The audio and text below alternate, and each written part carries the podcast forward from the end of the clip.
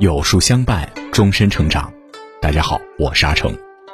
今天为您分享的文章题目是《思维方式的最高境界》。如果你喜欢今天的分享，不妨在文末右下角点个再看。十日谈里有个故事，有个人叫亚伯拉罕，他有个好朋友叫杨诺，是个天主教徒。杨诺想让亚伯拉罕也加入天主教，就一直在他面前吹嘘天主教有多好。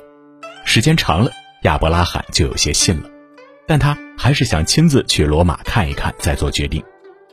杨诺一听亚伯拉罕要去罗马，就急了，心想要是让亚伯拉罕看见了教会的腐败，肯定就不加入了，所以他不建议亚伯拉罕去罗马。但亚伯拉罕去意已决，杨诺没有办法，只好让他去，心想这事儿肯定没戏了。果然，教会的丑陋和腐败都被亚伯拉罕看到了。但奇怪的是，亚伯拉罕回来后反而决定加入天主教。杨诺想不明白，问他为什么。亚伯拉罕说：“教皇和这些主教们千方百计地做各种事儿，想让天主教垮台。但天主教不仅没有垮掉，反而越来越强大。这样看来，天主教一定有圣灵庇佑，所以他决定加入。”杨诺没有想到亚伯拉罕会因为教会的腐败而得出这样一个结论。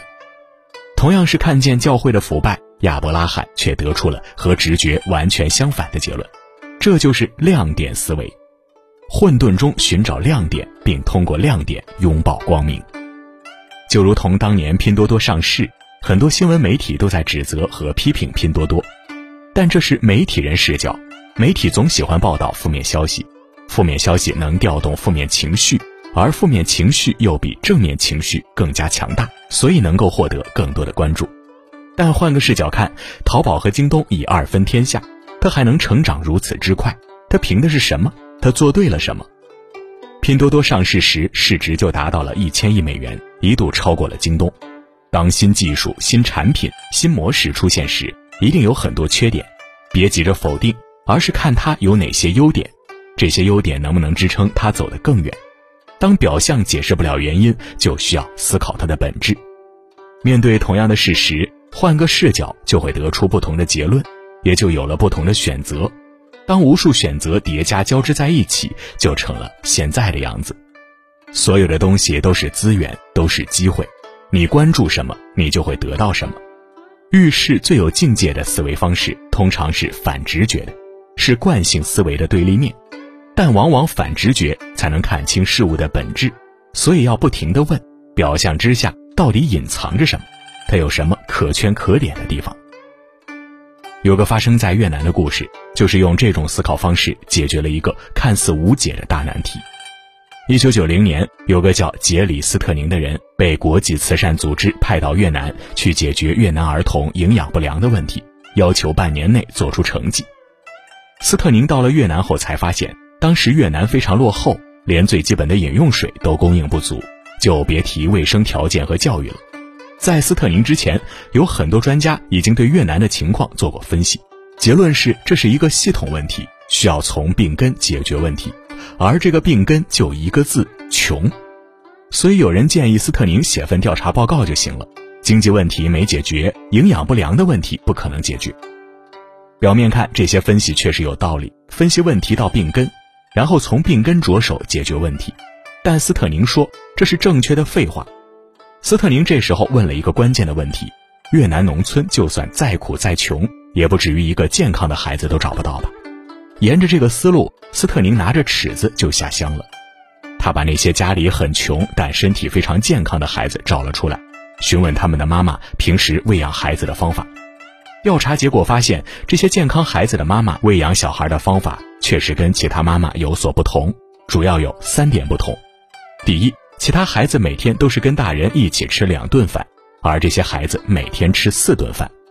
第二，这些孩子的妈妈会主动喂孩子吃饭，而其他家庭都是随孩子的性子，让孩子自己吃。第三，这些妈妈会把一些小虾、小螃蟹，特别是红薯叶子捣碎了，拌在米饭里给孩子吃。这些东西在越南很常见，但其他家长普遍认为红薯叶子是一种低等食物，所以不给孩子吃。找到了方法就好办了，接下来就是推广这些方法。斯特宁请这些健康孩子的妈妈现身说法，然后组织妈妈们一起做饭。就是这简简单单的几招，却创造了奇迹，帮助了越南几百万的民众。六个月后，这个项目大获成功，当地百分之六十五的孩子营养不良问题得到了明显改善，并持续了下去。我喜欢这个故事，是因为斯特宁并没有用太大的力气就解决了一个看似无解的问题。我们通常解决问题的思路是先发现问题，再分析问题发生的原因。找到它背后的病根，然后从根本上解决问题。这种解决问题的方式并没有错，但会让我们的思维陷入固定的模式，只会看到负面信息，而看不到其中的亮点。就像斯特宁问的问题一样，不可能一个健康的孩子都没有吧？拥有亮点思维的人，看到表象之下还隐藏着亮点。其他人没有这种思维，所以问不出这样的问题。有时候身在局中，大脑陷入到固定的模式，就很难发现异常的信息。即使发现了，也会主动忽略，因为大脑需要认知协调，所以这时候就需要引入一些局外的视角，比如与业务毫无关联的人，比如咨询公司。这样的例子有很多。有家制药公司发明了一种治疗哮喘的特效药，疗效非常好，但就是卖不出去。制药公司找不到原因，他们只好请来了咨询公司。咨询公司并没有急着找原因，而是看了所有的销售数据。虽然这些数据总体是很惨淡的，但他们还是发现了有两个销售员卖得特别好，业绩是别人的二十倍。调查后发现，原来这两个人不仅仅只是向医生介绍新药的疗效，他们还会告诉医生怎么使用新药。因为这个药不像其他哮喘药一样是口服或者吸入的，而是需要静脉注射。医生不愿意研究操作的流程，所以就不愿意买。然而戏剧的是，这家制药公司其实早就发现了这两个销售员的异常数据，但他们的第一反应是数据统计出错了，或者只是这两个人运气太好，所以根本没当回事儿。这就是陷入了固定的模式，他们只能看到失败，而看不到失败之中还隐藏着成功。心理学家早就知道，人更容易看见负面的信息，更关注不好的地方，更在意别人的缺点。这是因为原始人基因告诉我们，你得足够的小心谨慎才能活下来。原始人看见老虎时，如果不谨慎，就会被老虎吃掉。能活下来的人都是足够谨慎的人。挑毛病是人的本性，是一种自我保护，所以我们更关注教会的腐败、拼多多的负面消息、越南的贫穷、特效药销售的惨淡，这是人的惯性思维。但正是因为这种惯性思维，我们才看不到表象之下还隐藏着亮点。别人做错了，你很生气；但别人做对了，你却视而不见。亮点思维很反直觉，但一旦学会，就会让人更幸福。很多人之所以不幸福，就是老喜欢挑别人的毛病。有个警察处理夫妻吵架的事儿特别有意思。这个警察接到报警后，赶紧赶了过去。到了后，他并没有阻拦这对夫妻。而是把警帽摘下来，坐在沙发上看着他们吵。这对夫妻吵着吵着就觉得很尴尬，毕竟有外人看着，而且还是一个警察，所以他们也就没那么激动了。等他们冷静下来，警察没有劝他们，而是像朋友一样和他们聊天。警察说：“你家房子装修得很漂亮，车也擦得很干净，像新的一样。厨房里还炖着汤吧，真香啊！我闻着都要流口水了。”点评完夫妻俩的生活环境，这个警察还是没有劝他们。而是问了一些他们相处的细节，比如你们当初为什么在一起，你们共同克服了什么困难。问完了这些问题，这个警察就直接走了，因为他知道问题已经解决了。这个警察全程没有劝导过一句话，但却无时不在引导这对夫妻发现生活的美好，发现对方的优点。挑毛病是这个世界上最容易的事儿，这是人的本性，它能给我们带来安全感和优越感。所以很多人满眼都是缺点和错误，都是警惕，完全看不到优点。比如很多父母一谈到自己的孩子，都能列举出各种头疼的地方，但对孩子的优点却很少关注。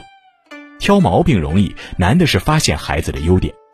如果父母认为只有挑出孩子的毛病才是对孩子负责，那距离教育的本质只会越来越远。曾听过一个关于陶行知先生四颗糖的故事。有一名男生想用砖头去砸同学，陶行知看到后及时制止了他，并叫他到办公室。陶行知了解情况后回到办公室，发现男生在等着他。便掏出一颗糖奖励男生，原因是男生比他更准时。紧接着又奖励男生一颗糖，并说：“我不让你打人，你立刻就住手了，说明你尊重我。”然后又奖励了男生第三颗糖，理由是男生要砸的同学欺负女生，陶行知认为男生有正义感。最后，男生主动向陶行知认错，认为自己做的不对，不应该对同学动手。听到这儿，陶行知又奖励了他一颗糖。在这整个过程中，陶行知明知男孩打了人，却依然在寻找他身上的优点，最终循循善诱，让孩子自己意识到了错误。试想，如果你是那个孩子，在小时候被自己的校长用这种方式谈过一次话，你真的会忘了这件事儿吗？你会因此而受益终身？顺丰创始人王卫曾说：“一个人成功一次也许是偶然，但若能长期成功，那肯定有其独到之处。”可能从思维到行为都跟别人不太一样。当你深陷困境的时候，不妨试试用亮点思维方式看问题。凡事善从缺点中找到优点，把劣势转换为优势，最后一切问题都会变成机遇。点亮再看，与朋友们共勉。